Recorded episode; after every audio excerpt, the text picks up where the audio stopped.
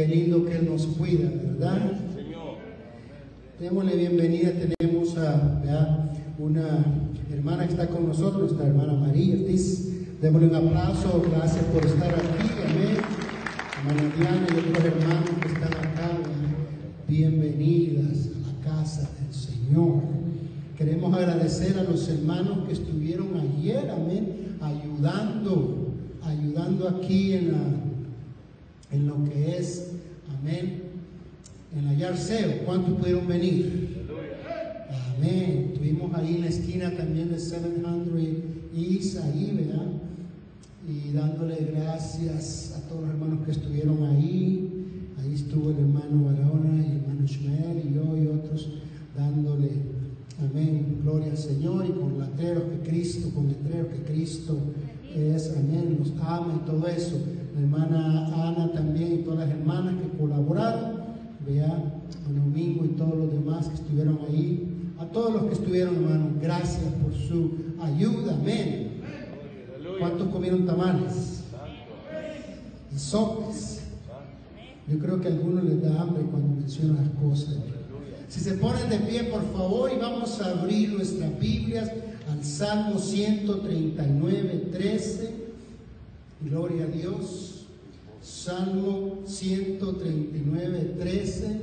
Los jóvenes que estuvieron con nosotros ayer también, vea gracias por estar ahí ayudando, moviendo y haciendo cosas. Amén. Salmo 139, 13. Cuando lo tengan, indíquelo con un amén. Dice así la palabra del Señor en el nombre del Padre, el Hijo y Espíritu Santo. Porque tú formaste mis entrañas, tú me hiciste en el vientre de mi madre. Te alabaré porque formidables, maravillosas son tus obras. Estoy maravillado y mi alma lo sabe muy bien.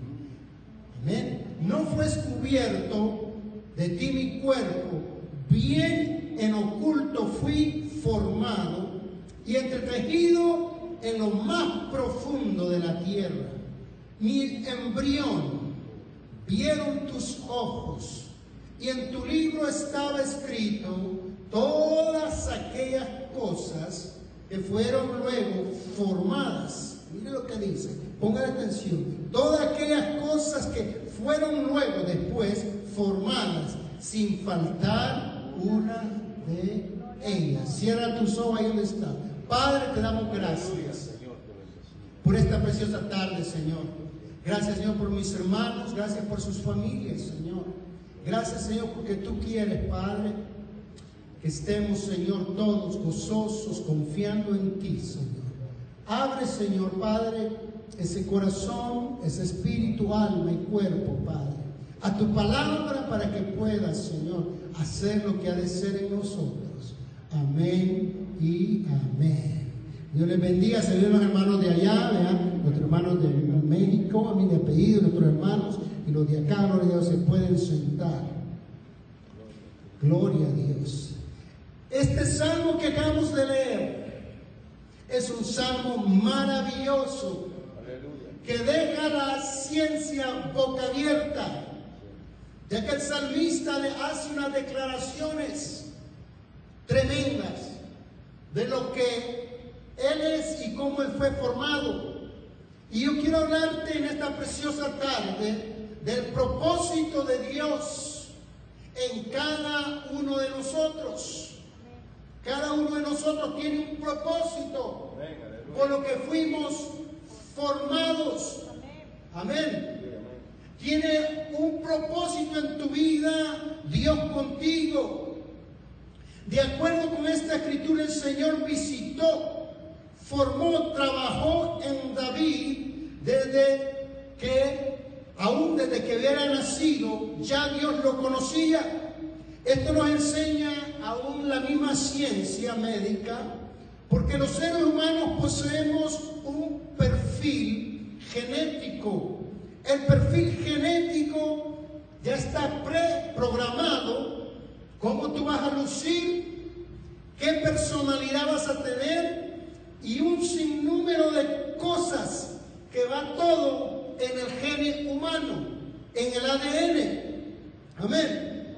Todo está ya escrito, prescrito, antes. Amén. Que tú puedas ser visto por las personas, tu mamá y tu papá y los doctores y las enfermeras. Tu ADN ya están ahí. Amén. Pero algo que nos desconcentra Vea, que habla más que todo de lo físico, la personalidad, el cuerpo, la carne. Y todos sabemos que usted y yo nos parecemos a nuestros padres. Amén. Algunos tiran a los abuelitos o a las abuelitas. Amén. Pero en algo nos parecemos. Eso dice la esencia. Está la ADN que nos parecemos a alguien. Ahora, si usted no se parece a alguien, usted tiene que preguntar cómo es el lechero, cómo es el, el correo o cómo es el carnicero.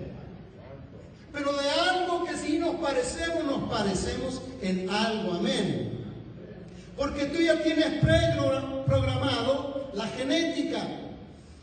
Ahora los doctores han descubierto que tu personalidad Amén. Lo que tú eres, el alma. Y ellos se centran más que todo en el alma y el cuerpo.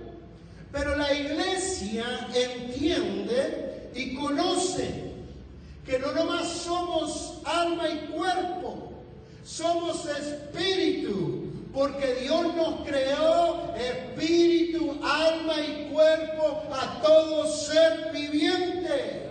Amén.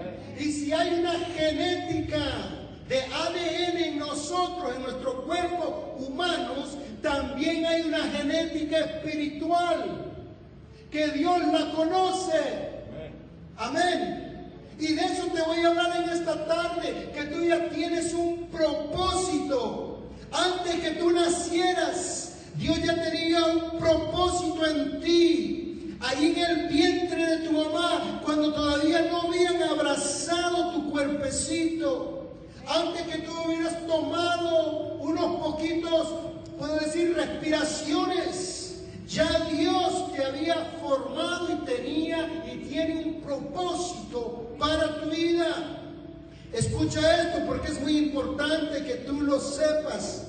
Hay un propósito espiritual Dios ha dado a tu vida un propósito espiritual y tú necesitas conocerlo. Dice en el versículo 16 del, Salmo 39, dice, mi embrión, mientras tus ojos, y dice que aún hay un libro de Dios diseñado para cada uno de nosotros antes que naciéramos. ¿Puedes creerlo? Lo vamos a ver. Dios ya te conocía. Estaban escritas todas aquellas cosas que fueron luego formadas. O sea, Dios ya te conocía aún antes. Así es nuestro Dios, tan poderoso, tan maravilloso. Dice que antes que fueron formadas ya estaban ahí escritas en el libro de Dios. No fue una sorpresa que tú nacieras. Tal vez fue una sorpresa para tu mamá. Estoy embarazada. Sorpresa. Amén. Uno dice domingo 14 o algo así, no sé, que le dan a la gente sorpresas.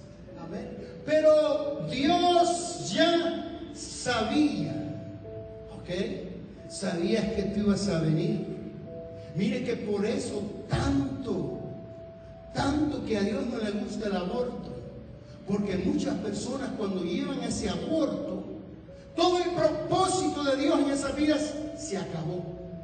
Amén. Porque Dios ya tenía, entonces alguien dijo, a veces las personas están matando los propósitos de Dios, matando a esos bebés. Pero en el libro de Isaías 49.1, mira lo que dice Isaías Oídme, costas, y escuchad, pueblos lejanos. Jehová me llamó desde el vientre. ¿Desde dónde? Desde el vientre, desde las entrañas de mi madre. Cuando lo estaba formando, cuando lo, le estaba dando diseño, un propósito.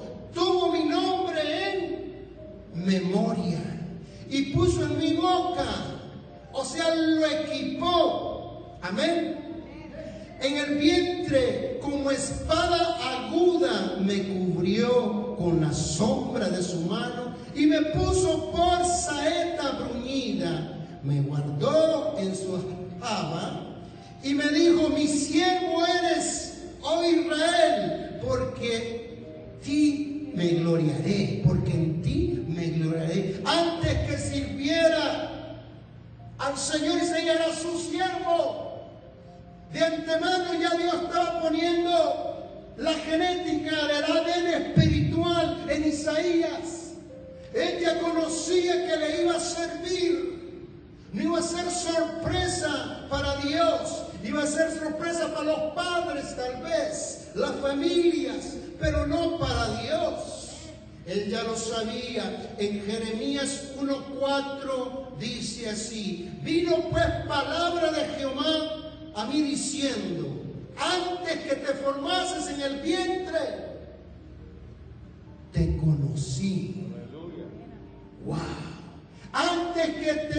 si lo pones ahí bien, antes que te formases en el vientre, te conocí.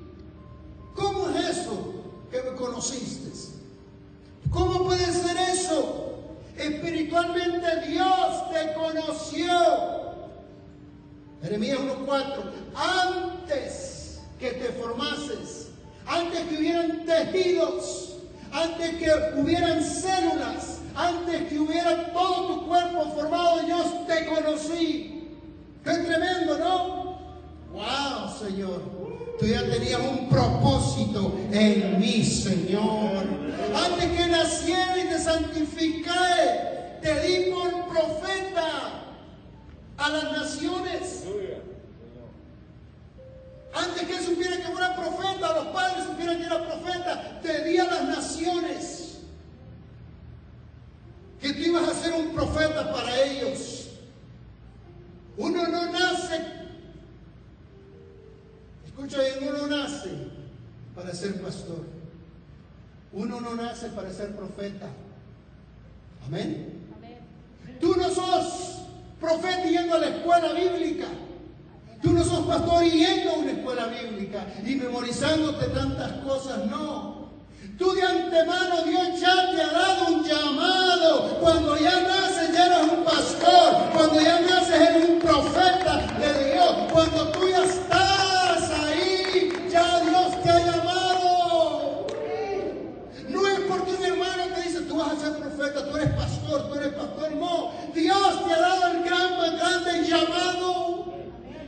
No son las personas, es Dios poniéndote la genética espiritual en tu vida. Amén. Es Dios el que ya te ha llamado desde antes de la fundación, amén, de esta tierra.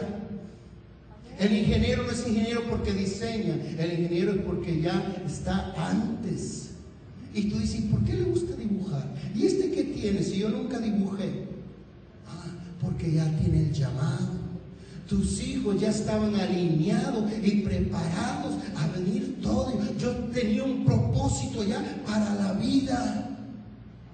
Amén.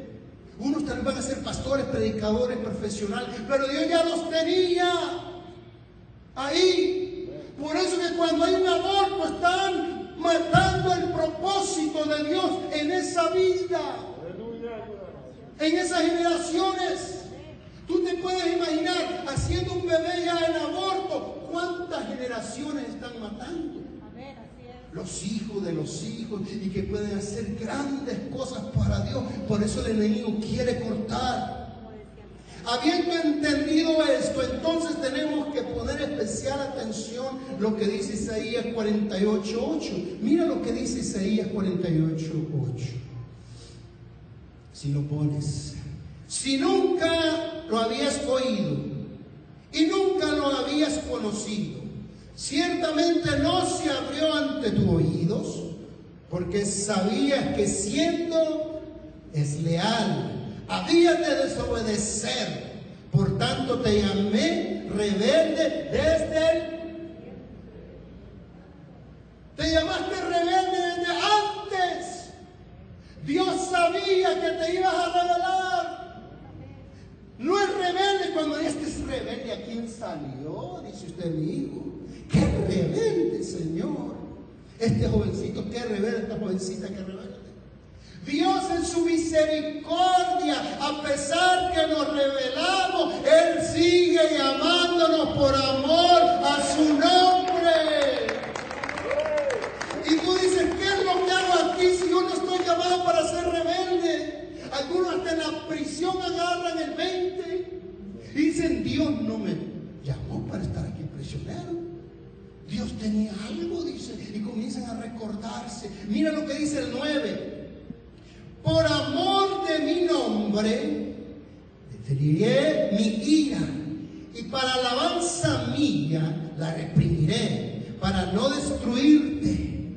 He aquí te he purificado no, y no como a plata te he escogido en horno de Por mí, por amor a mí mismo lo haré. Aguantaré tu rebeldía. Amén para que no seas amasillado mi nombre, y mi honra no la daré a otros. Oye Jacob y tú Israel, a quien yo llamé, yo mismo, yo el primero y yo también el postrero, a pesar de tu rebeldía, yo por amor, por amor, por amor. Si tú estás aquí, ha sido por el amor de Dios. Porque todos estamos tan lejos Estábamos tan lejos de Dios, tan apartados de Dios, pero Dios en su misericordia y su bondad metió la mano en ese lodo cenagoso y nos sacó de ahí y nos redimió y nos compró, como decía la escuela dominical,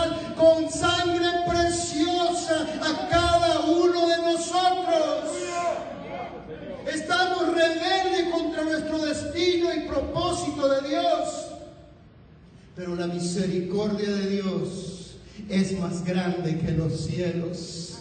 La misericordia de Dios nos atrajo. Tus triunfos se los debes a Dios. Tus éxitos se los debes a Dios. Todo lo que tú eres se lo debes a Dios porque tiene un propósito en cada uno de nosotros. Hay gente que batalla con su propósito en Dios. Desde el vientre batallan y batallan y no quieren de Dios y Dios les sigue llamando. Eso se llama realmente la misericordia de Dios. Pablo decía, cosas difíciles, estarse cosas contra el aguijón. Se lo expliqué el domingo pasado, en el, ponían flechas en los portones para que los toros no se salieran, dice Pablo. Y cuando ponían esa flecha venía el toro a cornear el portón y ahí estaban esos aguijones y se los metían y sangraban. Pero al día siguiente ahí estaban corneando de vuelta el portón y sangraban. Rebeldía. A pesar de lo que Dios nos ha llamado, muchos de nosotros somos rebeldes. Amén. Otros hasta les gusta la banda rebelde. No sé, parece que tienen ellos. Tú tienes que estar donde Dios quiere que tú estés. Tú tienes que hacer lo que Dios quiere que tú hagas. Tú tienes que permanecer donde Dios dice que permanezcas. Mm, esta batalla absolutamente loca tiene mucha, pero muchas personas que no entienden por qué están en rebeldías. Y Dios les sigue llamando y amando. Ah, hay gente que dice, yo nací, yo nací. Y ha escuchado todo esto y yo lo veo ahí en mi trabajo de esta persona. Yo nací hombre, pero yo realmente soy mujer. Y de ahí escucho a otros que son hombres, porque van al baño con uno, como hombres. Y dice, pues yo nací mujer, pero yo soy hombre. ¿Mm? ¿Cuánto usted ha escuchado un perrito con todo decir, ay, yo soy perrita? ¿O cuando pide una perrita, ay, yo soy perrito? La naturaleza misma nos enseña, amén. Nos enseña. ¿Quién es quién? Yo conocí un tipo que se creía Batman. Y los psiquiatras le daban medicina porque él quería saltar de un edificio de nosotros. Y quería volar. Amén. Y lo agarraron los doctores, los psiquiatras, le dieron medicina. Y lo trataron de componer. Ahora si una mujer dice que es hombre, ah, decimos está bien. Eso de transgénito, oh, yo no sé todo. Si usted dice que es mujer, usted es mujer, aunque tenga bigote. Si dice usted que es hombre, que le dice que es mujer o lo opuesto, está bien. Déjalo hacer Batman. ¿Verdad que no es posible? Amén. No es posible. Porque Dios dice que Dios creó al hombre, hombre, a la mujer, mujer. Y Dios lo designó para ser el uno o el otro. No lo creó a la mitad. Usted cuando se revela contra Dios y su propósito, va contra la voluntad de Dios. Va contra la voluntad de Dios. Mire lo que dice Primera de Corintios 9, 26. Pablo dice, yo tengo que sujetar este cuerpo. Este cuerpo me pide cosas que no son buenas. Dice así, así que yo de esta manera corro, no como la aventura. De esta manera peleo, no como quien golpea el aire, sino que golpeo mi cuerpo y lo pongo en servidumbre, no sea que habiendo sido heraldo, hermano cristiano, evangélico, yo venga a ser eliminado. Yo someto mi cuerpo, dice Pablo, a que haga la voluntad de Dios. Porque no voy a ser que yo, teniendo un llamado, teniendo un ministerio, venga a ser una persona que Dios no desecha. Cuando me rebelizo contra Dios y el propósito de Dios en mi vida, soy eliminado. Eliminado quiere decir no digno, no apto para el Evangelio. O sea que hay personas que pueden ser eliminadas. Dios trata y trata y trata y tú sigues rebelándote contra la voluntad de Dios en tu vida. Llega el punto que Dios dice, no, le pasó a Faraón y endureció su corazón. Y cuando Dios dijo, no más, no más. Le pasó a Judas. Tenía un propósito Dios bueno en él, pero él no quiso el propósito de Dios. Se rebeldizó. Tantas otras cosas que fue entregado. Mira lo que dice segunda de Timoteos 3, 8. Y de la manera que Janes y Jambres, parecen nombres de abejas, resistieron a quién? A Moisés. Así también estos resisten la verdad. Hombres corruptos de entendimiento, reprobos en cuanto a la fe. Estos dos hombres, ¿saben quiénes eran? Eran los magos que tenía Faraón en su corte Moisés hacía milagros y en lugar de tomar fe ellos, hacían sus brujerías y metían, hacían culebras también. Estos hombres fueron reprobados. Su propósito fue eliminado. En cuanto a su fe, Judas fue eliminado. Judas miró los milagros, miró al ciego, lo tocó, que sí abrió los ojos, miró al paralítico, que sí caminó. Miró tantos milagros. Porque si no tienes fe y estás en Cristo Jesús, como decía la escuela dominical, aquí adentro vas a ser reprobado. No vas a pasar el test de Dios. El plan de Dios es muchísimo mejor en tu vida que el que tú puedes tener por ti mismo. Mira lo que dice Hebreos 12, 16. Dice Hebreos 12, 16. No sea que haya algún fornicario o profano como Esaú, que por una sola comida vendió su primogenitura. Si le vas a volumen un poquito, hermano, ahí le, le como ya sabéis que aún después, deseando heredar la bendición, fue desde chado y no hubo oportunidad. ¿Para qué? Para el arrepentimiento, aunque la procuró con lágrimas. Judas lloró amargamente también, pero era muy tarde. Reprobado. Llega un momento en tu vida que usted puede ser eliminado del propósito de Dios. Esaú tenía un destino. Era el primogénito. Era el primero. Dios lo iba a bendecir siendo el padre de la nación de Israel.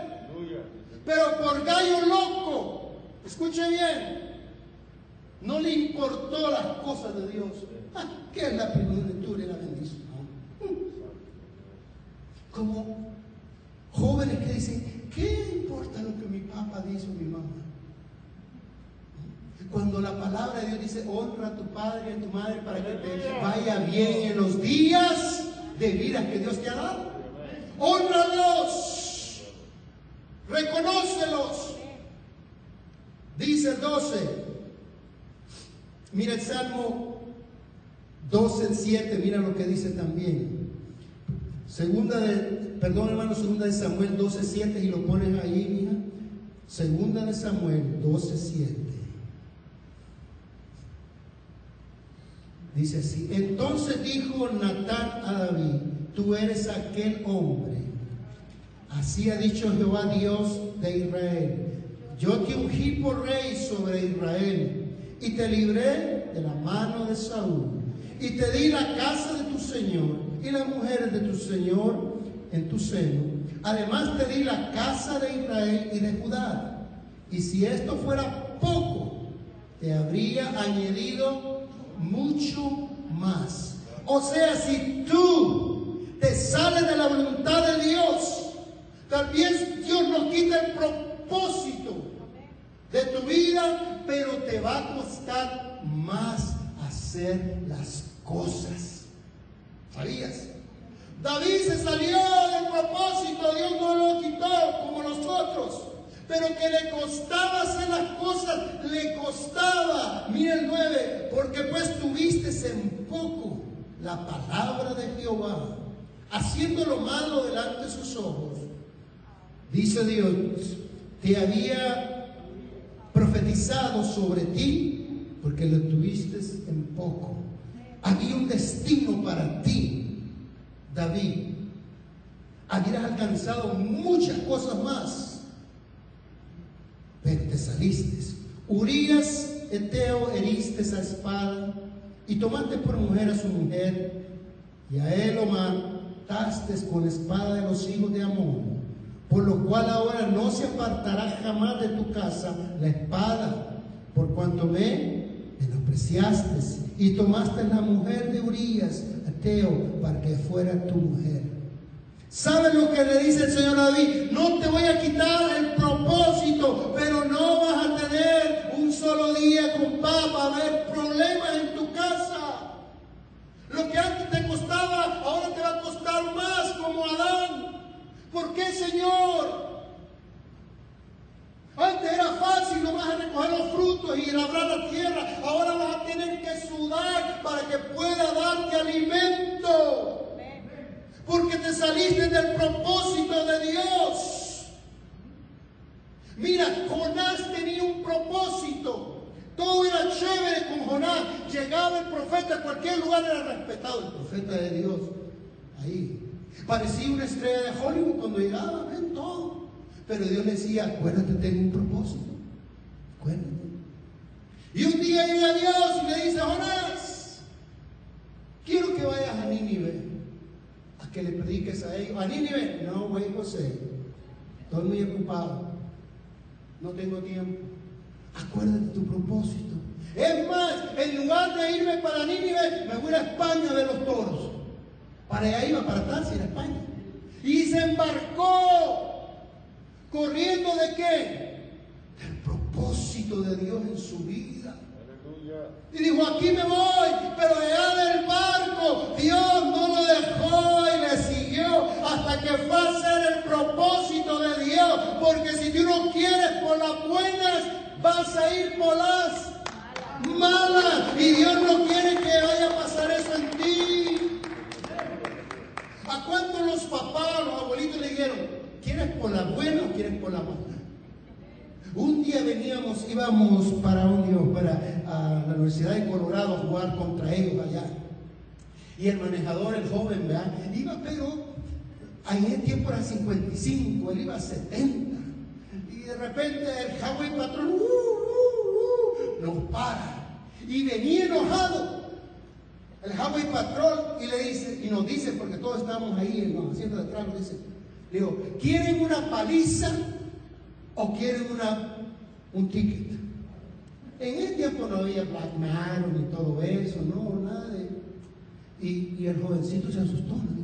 Digo, no quiero la infracción, quiero la multa, mejor el ticket que la paliza. Bueno, dame tu licencia, entonces se la agarró. Y le digo, ¿sabes por qué te, te paré? Le digo, venías a 70 y algo, le digo, y traes muchas vidas atrás de ti. Eso es responsable. le digo. Sí, señor, sí, señor. Eso le tocó al corazón, pero le voy a dar nomás un warning. Porque son de la escuela, le digo, y van allá.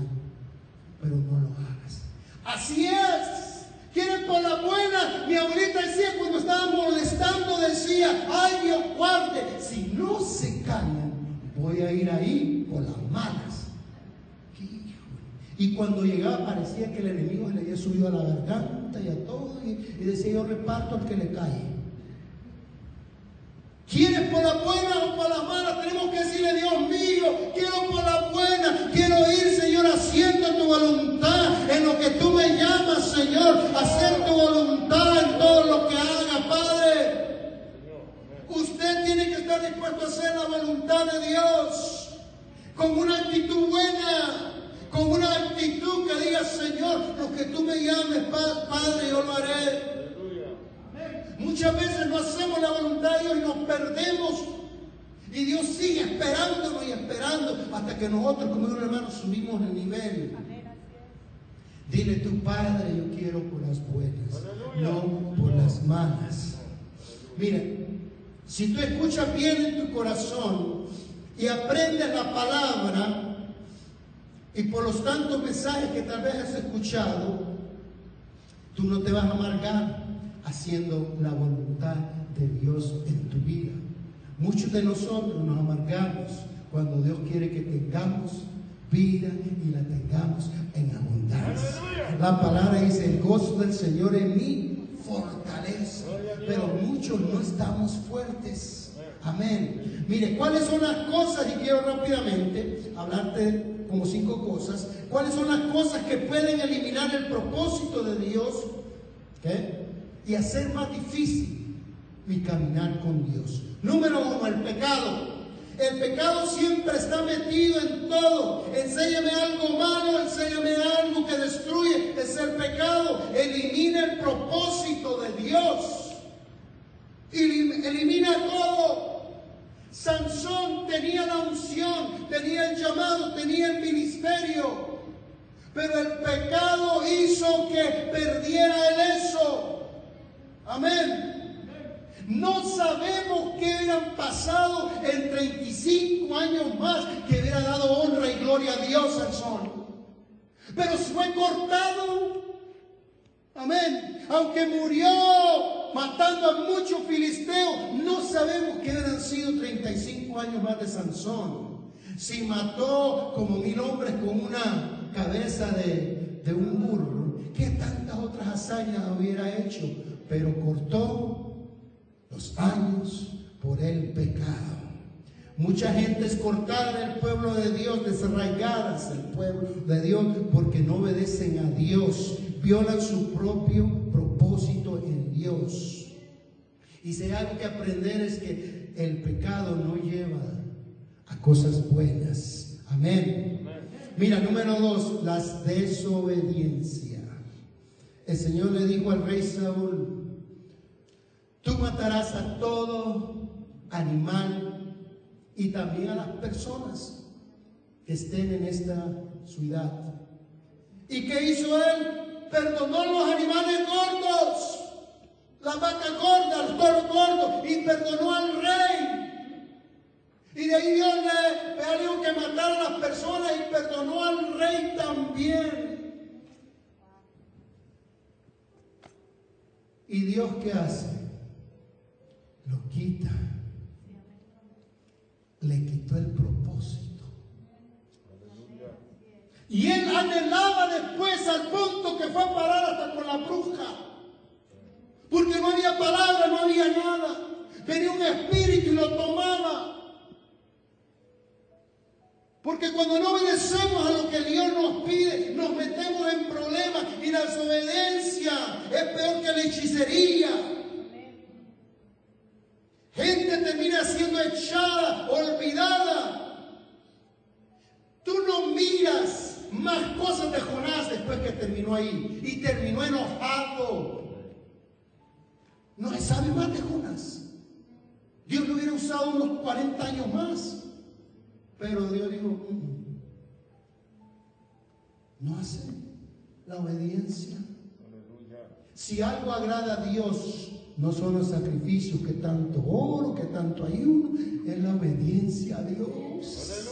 Obedecerle a Él es mejor que sacrificios. Hacer su voluntad, hacer su propósito. Eso es lo que Dios pide, obediencia. Tercer elemento es el temor. Es el temor. Elías. Dios lo usa tremendamente. Ora, porque hay cinco mil hermanos orando. Viene el fuego del cielo y consume el sacrificio. Pero de repente la reina Jezabel dice, así como le cortaste la cabeza a todos mis profetas, así te la voy a cortar a ti. Tuvo temor. Y comenzó a qué? A correr. Y allá en la cueva dijo, Señor, no soy mejor que mis ancestrales y mis padres. Mejor mátame, quítame la vida. Cuando Dios tenía un propósito diferente en él, Dios quería que él no la muerte. Aquellos que a todos nos dan temor a nosotros, Dios le había, ya le había dicho que antes que naciera que él iba a morir. Qué lindo. Y le dijo, ok, mira, te queda mucho todavía para hacer. Le dijo, ve y unge a este rey y ve y unge al otro. Mira, el que no lo mate el rey, Eliseo lo va a matar, porque ese va a el propósito no va a tener temor. Pero tú, vete mejor. No podemos temer. No puede haber el temor en nosotros. Hay gente que se muere por el temor. Amén. Dicen que la muerte andaba ahí por Texas y se encontró con un pastor. Y el pastor la miró y dijo, ¿cómo está señora muerte? Toda caballerosa, ¿no? ¿Y para dónde va? Le dijo. Le dijo, voy para Rusia, le dijo. Tengo allá, le dijo, unas cinco mil personas le dijo que la voy a traer. bueno, le dice que le vaya bien, le dice señora muerte y se fue. Después de un mes vino Y se encontró de vuelta con el pastor en la acera. Él dice, señora muerte, ¿cómo le fue? Le dijo. Bien, le dijo, bien, le dijo, bien, bien, bien. Mire, le dijo, escuché las noticias que Rusia nomás, le dijo, se murieron mil del COVID, le dice. Y usted me dijo que eran cinco mil, le dijo. Ah, señor pastor, es la muerte. Mil se murieron de COVID los cuatro mil se murieron de puro susto. Puro susto. Nosotros a veces el enemigo ni nos ha, nomás nos dice el petate y ya nos caemos muertos. Por el temor. No podemos tener temor. Amén. Hay muchas iglesias que todavía están cerradas, pastores que predicaron y que ahorita le abren un altísimo y están debajo de la cama y no quieren abrir. Hay muchas iglesias que no volvieron por el temor. Amén. Pero sea que muramos, o sea que vivamos, somos del Señor. Si me toca, Señor, ahí voy, Padre. Si es en un carro, un accidente, amén. Amén. Los años que vamos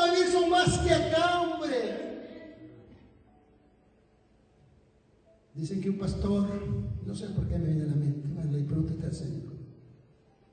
Dijo el pastor, ¿cuántos se quieren ir con el Señor? Amén. La gente gritando, amén. Dijo, el Señor me ha dicho, dijo, que el que cayera este papelito encima se va a ir hoy. Y comienza y lo deja el papelito en el aire. Viene el papelito y le cae en un joven. Y el joven ya va cayendo ahí en, gris y en gris dice, no me he casado. Todavía dice, tengo mucho para dar. Lo avienta el hermano Domínguez. El hermano Domínguez allá dice, pues ya tengo 80. Dice. Pero todavía me quedan muchas casas por ponerle tallo. Se la mandan de atrás y de atrás el papelito se viene y se lo devuelven al pastor. ¿Por qué? Porque le tememos. Cuando Dios dice estar ausente de aquí es estar presente en su presencia y disfrutar las cosas de Dios. Así que no le tema la calaverucha. Es el instrumento que Dios usa para subir en el carro y llevarlo. Amén, a su gloria. Número cuatro, acá estamos terminando. Cuatro cosas que pueden eliminar tu asignación, presión social. Presión social. Social pressure. Your friends. Tus amigos. Te ponen presión. ¿Y por qué tú no fumas? ¿Y por qué tú no haces esto? ¿Y por qué presión? Tú tienes que decidir. Y tú tienes que saber que tu llamado no es el mismo llamado que ellos tienen. Tu asignación no es el mismo que ellos tienen.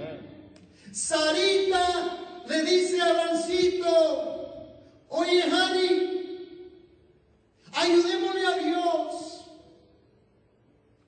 ¿Por qué no te metes tú con mi sirvienta Agar? No fue la idea de Abraham, fue la idea de, Ajá, de Sara. Y cierto día la Agar se, mm, se va a comprar al mall un traje y se pone perfume y pasa delante del viejito Abraham. Imagino que Abraham dijo, pues yo creo que Dios tiene razón, ¿no? Yo creo que es la voluntad de Dios. No era lo que Dios quería para él. Pero todo porque escuchó a una mujer, dijo ella. Pastor, está encargada de la bolsa, de la que se le hizo a Abraham, no. La primera maldición en Génesis comenzó por una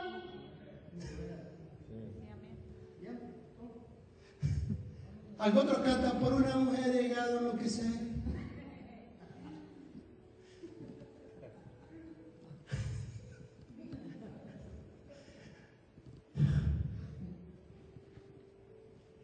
En una ocasión Dios le dijo, escucha Sara, pero no era el propósito de Dios, era la locura de Sara, que quería ayudar a Dios. Amén. Mira, esto es natural. El hombre está hecho para dar y la mujer para recibir. Hay hombres que se tienen que levantar y decir, vamos a hacer lo que Dios dice, no humanamente lo que decimos nosotros. Hay que respetar a la mujer, hay que es la voluntad de Dios. No hagan más cosas por hacer. Si no, pregúntale al presidente Clinton, ¿quién gobernaba allá en la presidencia? Alguien dijo, ay del hombre que obedece a la mujer. Dios los ha hecho a los dos. Amén. Y los dos tienen que hablar con Dios. Amén. La mujer fue hecha como ayuda idónea. Pero el hombre la convierte en demonia. Como la trata. ¿Ok? Pero es ayuda idónea. Ya lo veo serio los hermanos. Pastor, ya no, ya no fui a, ya, ya no fui a almorzar, pastor, ya no fui a almorzar. Ya la cartera ya me ya me la tienen ahí. El hombre tiene que ser hombre del Señor en casa. Hay hombres en día que ahora ni trabajan, se pasan viendo en calzoncillos Netflix todo el día. Y no trabajan. Y hay mujeres que sacan adelante a sus hijos siendo mujeres solteras y ahí una con el hombre y no quieren ir a trabajar. Yo he conocido personas acá en esta iglesia, por decirlo, que trabajan nomás cuatro horas. ¿Y saben lo que me dijo un pastor? El gobierno me paga las otras cuatro. Pereza. Amén. Hoy en día existe un matriarcado que tiene que desaparecer. El hombre tiene que portarse varonilmente. ¿Saben lo que habrán de decirle? No way, no way, sir. Oh, why not? Why not? ¿Por qué no? ¿Por qué no? ¿Por qué no? Así se estrella usted contra la pared o en el suelo. No es la voluntad de Dios. Amén. Vale, pues después me avisan cómo le va en la casa. La quinta cosa que puede eliminar tu llamado es complejo de inferioridad. Cuando pones tus ojos en ti mismo en lugar de ponerlos en el Señor. Complejo de inferioridad. Señor llama a Moisés y dice, vas a liberar mi pueblo. Tú trataste de hacerlo a tu manera, pero no era mi voluntad esa que mataras un egipcio y todo eso. Yo te iba después a llamar, pero tú te adelantaste y, y ahora, y comienza a decirle, y Moisés comienza a decir,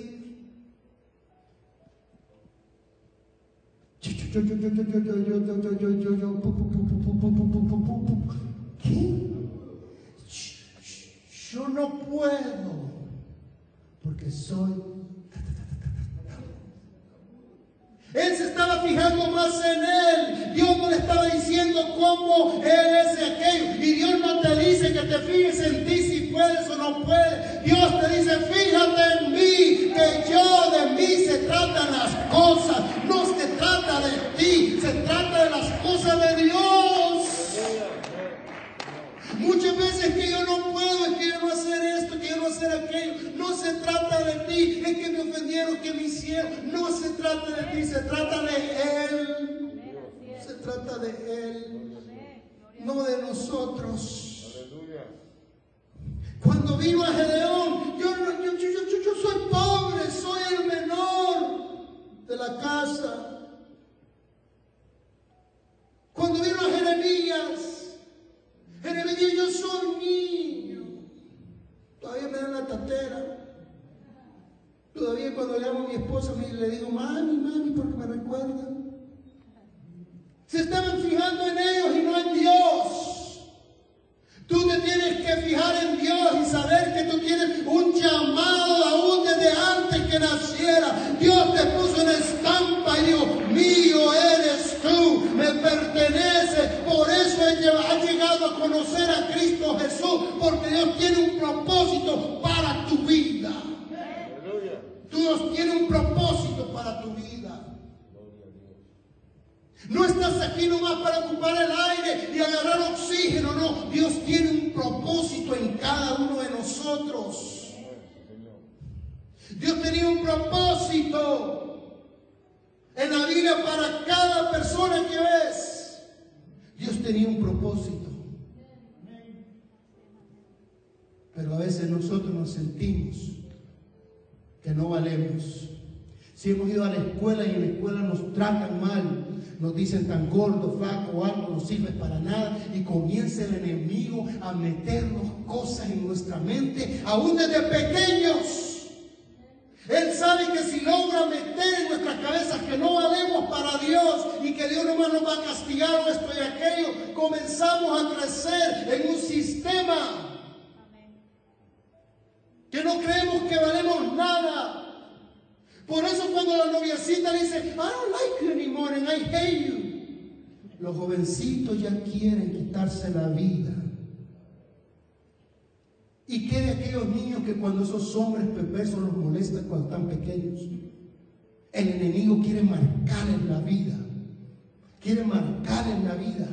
Porque ya marcando en la vida, ellos ya cuando crecen, creen que no tienen precio creen que no valen nada.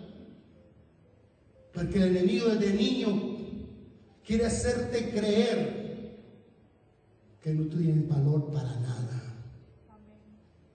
Muchos de los errores que nosotros cometemos en la vida tienen que ver con la narrativa que el diablo ha puesto en nuestra mente por los complejos de inferioridad y luego llega la religión y la religión te quita el 0.2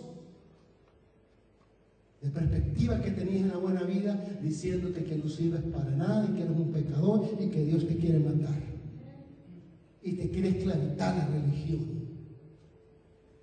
Cuando Dios dice, yo he venido para que tengan vida y la tengan en abundancia, no nomás un poquito. Yo tengo un propósito en tu vida y así corra, voy a seguir buscándote a donde quiera que tú vayas. Nuestros hijos se pueden pero Dios va a seguir buscándolos. Sí te puedes ir de papá y mamá, maybe you can leave from mom and pop giving you rules, pero ellos van a seguir orando y, la misericordia y la bondad de Dios va a seguirte a donde quiera que tú vayas. Por eso tú dices, yo debía haber muerto. Manuel, usted debía haber muerto. Yo hubiera muerto. Muchos debíamos haber muerto pero la misericordia de Dios. Yo le preguntaba al Señor, ¿por qué mataron a mi hermana y no a yo si estábamos cerca los dos? Porque Él tenía un propósito conmigo. Y el propósito de ella se había acabado ahí. Y Dios tiene un propósito con cada uno de nosotros. En la vida de David, cuando el profeta llegó a ungir un rey, David no estaba contado entre ellos. Aun cuando llegó a su líder, le dijo, Dios me ha amado a esto. Le dijo, no, usted no eres, no estado en el ejército para entrar. Aún sus hermanos le dijo, ahora qué traes tú. Aún Goliat le dijo, no sirves para nada. Pero él sabía que él tenía un propósito. Por eso escribió, alzaré mis ojos a los montes. No, en los montes estaban los hechiceros, los brujos, allá hacían altares. No, alzaré mis ojos a los montes. No, ¿de dónde viene mi socorro a los montes? No, mi socorro viene de Jehová, que hizo los cielos y la tierra. De ahí viene mi socorro, no de los montes. De Jehová viene mi socorro. Aún la familia de David no daba ni cinco por ellos, pero Dios sí. Aleluya. Y si estás aquí es porque tú tienes un propósito. Puesto de pie, por favor. Dios tiene un propósito. No nomás eres alguien que toma oxígeno, no. Dios tiene un propósito. Dicen las estadísticas que uno por lo menos puede impactar a 25 mil personas en su vida, solo imagínate. Esto es lo que dice las estadísticas, 25 mil personas en toda tu vida, de joven a 50. ¿Crees que Dios no tiene un propósito en tu vida? Dios tiene un propósito. Cuando yo veo personas y digo, ¿cómo vinieron al Señor? Es porque Dios ya tenía destinado. Sintámonos privilegiados. Si pone un canto, hermano, sintámonos privilegiados.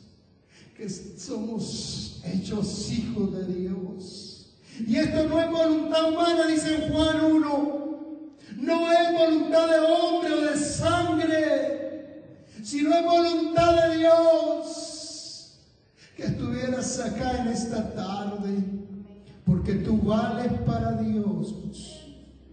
Tú vales para Dios. Gran precio. Tú vales para Dios. Un gran precio que dice que fuiste comprado no con plata ni con oro sino con su sangre gloriosa.